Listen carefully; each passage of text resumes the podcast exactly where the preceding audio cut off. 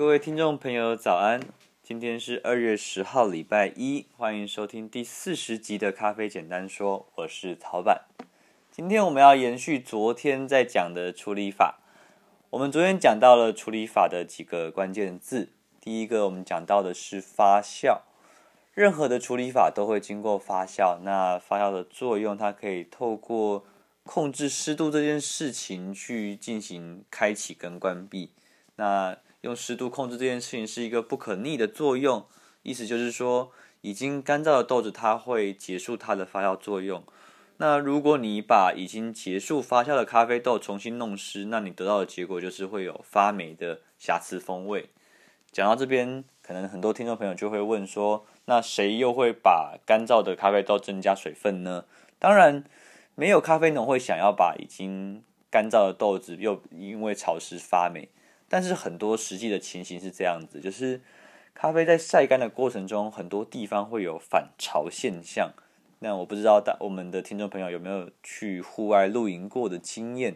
如果你有去露营的时候，你会发现早上起床，你会发现外帐的内侧会有一层露水，那这就是反潮的现象。那咖反潮现象在咖啡干燥的过程中其实也会发生。那呃。如果出现反潮的话，它就会增加受潮的风险所。然后另外就是像是像在嗯哥伦比亚这样的国家，它他们采收的期间其实是刚好是在雨季的时候，所以在后置加工的期间呢，环境湿度是非常高。哥伦比亚那时候是非常环境湿度很高。那在以前那种没有干燥箱或干燥设备的年代，他们晒豆子就非常考验技术，因为有的时候。咖啡豆刚晒干，但是因为环境湿度太高，所以豆子的含水率就会上上下下。那我含水率的意思就是豆子里面的水的比例。那这种含水率一下子上升，一下子下降的结果，就形成了哥伦比亚咖啡豆它独特的产地味道。好，那第二个关键字我们讲到的是去壳。我们说咖啡就像稻米一样，它有一层坚硬的外壳。那农民收到订单之后，会在咖啡出口以前，把豆子拿去干式处理厂把豆壳去掉。那像是在云南的咖啡处理厂，他们就会说，去完壳的咖啡豆就是咖啡米。对，那豆壳的好处是可以保护咖啡豆，防止老鼠或者是昆虫去咬伤，那造成发霉。那也可以避免到已经干燥的豆子，它就重新的受潮。好，第三个关键字是去皮。我们也有提到说，去皮跟去壳是两个阶段，所有的豆子都必须经过去壳，但是不一定要去皮，因为有的咖啡是连皮带肉一起进行发酵的。那讲完这几个关键字，请大家呃这几期要努力记住这三个关键字：去壳、去皮跟发酵，因为接下来我们在介绍每一种处理法的时候，都会围绕这三个关键字去介绍。好。那今天我们要来介绍的部分就是咖啡浆果是怎么样加工成咖啡豆的这个过程，整个流程。有人去测量那种刚采收下来的咖啡豆，它里面的含水率啊，那含水率大大概就发现说，哎，咖啡豆采收下来，它大概它的含水率是整个咖啡的六成，就是有百分之六十的水分。那代表说，一个咖啡豆可能它整个的重量有超过一半的重量都是水分。这个时候的咖啡果实里面，其实除除了水分之外，还有很多的糖类跟淀粉。但这个时候还没有我们知道的有机酸或者是一些芳香物质。那农民就会把这种超过六成的呃超过六成水分的果实送到所谓的合作社或者是庄园里面。那我们昨天有提到很重要的设施就是湿处理厂。这个加工厂它最主要的任务就是帮助咖啡果可以去去除果皮，然后进行发酵。那这个。过程就是咖啡在产生风味的一个非常重要的关键点。不过湿处理厂它很容易让人去误解，就是大家也会以为说哦，它它湿处理厂，湿处理厂听起来就是要需要用到很多的水。但是用水这件事情其实跟湿处理厂是没有直接关系的。用水这件事情其实跟你选择的处理方式有关。有一些处理方法，它基本上在过程中它是不需要用到水的。那咖啡果实到了湿处理厂，它最早会先经过一次的呃好几次的，不是一次，经过好几次的泰选。这边的泰选会会有很多种不同的方式，有的时候是用风力，就是所谓的风选法；那有些就是使用水力，都都水选法。那有一些比较高级的处理厂里面，还会有一些专门的机器，就是用自选机，那么他们会把不成熟的咖啡果筛除掉。OK，那淘汰出局之后，那另外还会去淘汰的东西是一些可能在采收过程中不小心收到的异物，比方说小树枝这样的东西，也会在这个时候一起处理掉。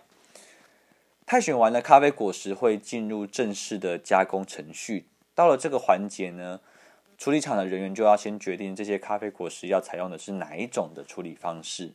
那在所有的处理方法里面，只有日晒日晒法会保留果皮。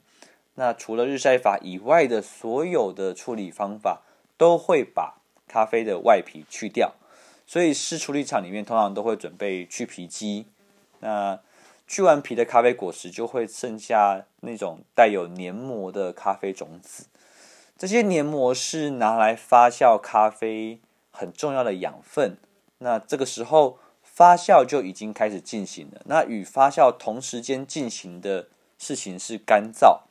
他们会在发酵的过程中，同时让咖啡越来越越来越干。那就是啊，越干的程度就是从原本的六成的水分下降到一成。因为一成的含水率大概是普遍稻谷小麦不会发米。啊、不会发霉的一个含水率，所以咖啡也是这样，咖啡也会干燥到一成左右，那一成含水量一成的咖啡就会进到一个可以储存的阶段。那储存的阶这个阶段，在英文里面很多咖啡会叫做 rest，对，那有的人翻译成休息，对，让咖啡豆在这个期间可以先休息。那你也可以把它诠释成果实加工以后的一个养豆的时间。所以听到这边，很多听众朋友就会知道哦，不只是只有啊、不只有刚刚烘好的咖啡豆要养豆，其实连刚加工完的咖啡豆，它也是需要养豆的。很多常常进出产地的寻豆师或者是咖啡农就会跟我分享，就是有经过养豆、有经过 rest 这个阶段的咖啡豆，真的会比那些没有经过熟成的咖啡豆风味表现上好非常的多。所以我也自己也希望说，我未来有机会可以去做这样的实证。好，最后的流程就是我们之前有提过，然后大家比较熟悉的就是等待客户下订单。那客户一下订单之后，咖啡豆就会开始去壳，去完壳之后就会把它装进麻布袋里面。现在的精品咖啡，它不只是会有麻布袋包装，它还会有一个不透水的内袋放在这个麻布袋里面，保护避免这些咖啡生豆剩下的水分因为坐船而流失掉。那咖啡果实从头到尾的一个加工的过程就是这样子变成咖啡豆的。最后的广告时间，咖啡简单说，这档节目是我想要做的一个为期一年的小礼物，给我们的 Line 会员，用一年时间每天录制一则语音，让大家用听的方式更认识咖啡。早上七点我们会在我们的 Live 上面首播，晚上七点我们会放在我们的 YouTube 平台跟我们的 IGTV 上面。所以如果你喜欢这个节目的话，请不要吝啬，帮我们多多的宣传支持。咖啡简单说，祝福大家有个美好的一天，拜拜。